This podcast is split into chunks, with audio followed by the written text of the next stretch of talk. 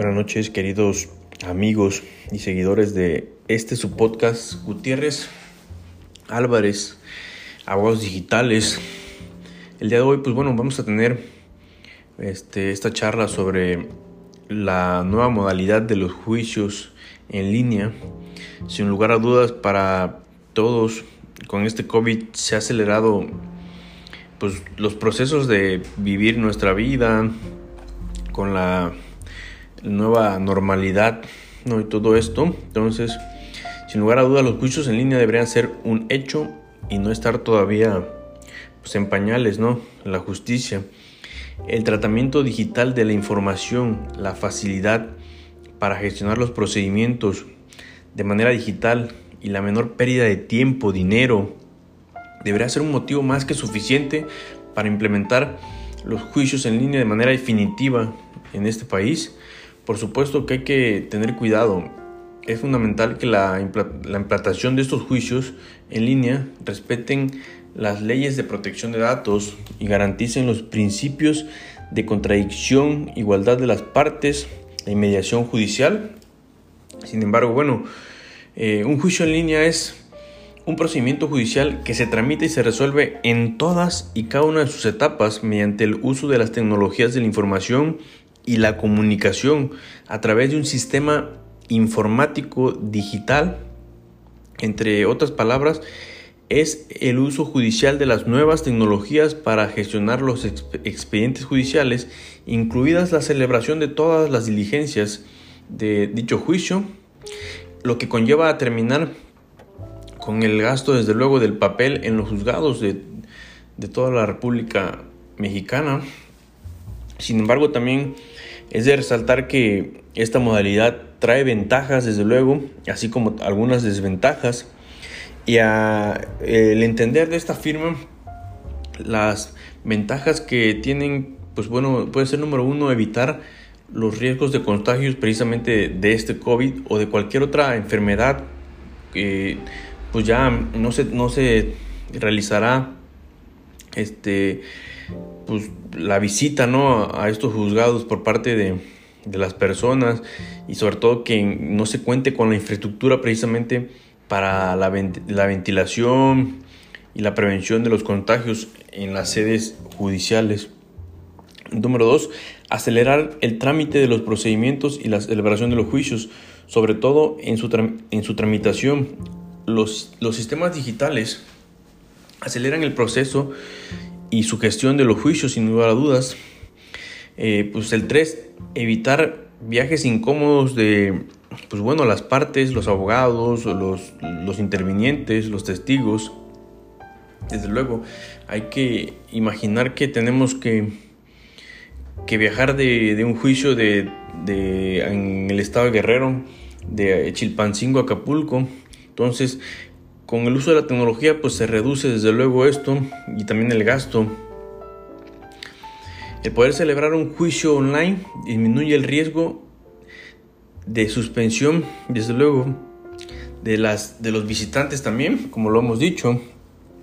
Tres, evitar, desde luego, este, pues garantizar las, las, las declaraciones de los testigos deben ser en presencia de, los juzgadores y los operadores jurídicos, por lo tanto hay que garantizar que con las innovaciones tecnológicas eh, se dé precisamente la licitud de estas declaraciones, de esa manera se impediría engañar al sistema y el posible asesoramiento de los testigos en la declaración.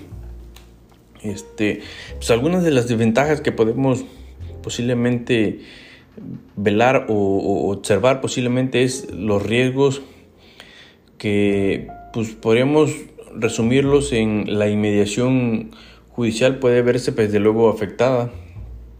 Pues al celebrar un juicio no es lo mismo que una que signifique pues que la persona pues está precisamente ante la presencia del juzgador, se asegura también a través de estas redes, pero pues bueno, tampoco no quiere significar que esto viole ese principio. Bueno, también la, para asegurar la identidad precisamente de la persona que declara. El juzgado debe acreditar la identidad de la persona que va a declarar, quien debe declarar mediante videoconferencia. pues, el posible asesoramiento del testigo o de quien debe declarar es un punto de vital importancia. Las declaraciones personales, nadie puede asesorar a quien declara. Celebrando los juicios de forma online, las declaraciones podían verse condicionadas, perdiendo la veracidad de la declaración. ¿Quién asegura que el testigo no tiene una persona al lado que le está diciendo lo que deba contestar? Esas son de las cuestiones más, más relevantes que posiblemente se le tenga, se les entregue las respuestas a los testigos. Entonces eso eh, tendría precisamente el vicio de este expediente. Bueno, la posible falta de publicidad de un juicio también. Nos referimos a la posibilidad de que cualquier ciudadano pueda presenciar un juicio como normalmente se hace.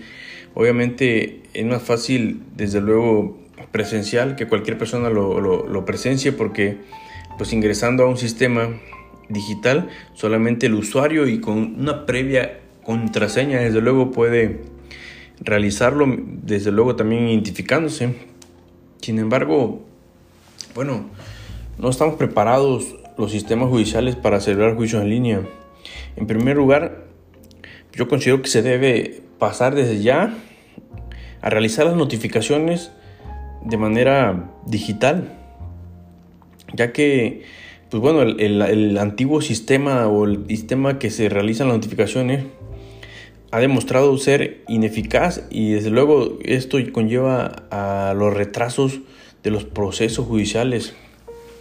El día de hoy, sin recordar, todo el mundo dispone de un teléfono, de, una, de una, cuenta de, de correo electrónico.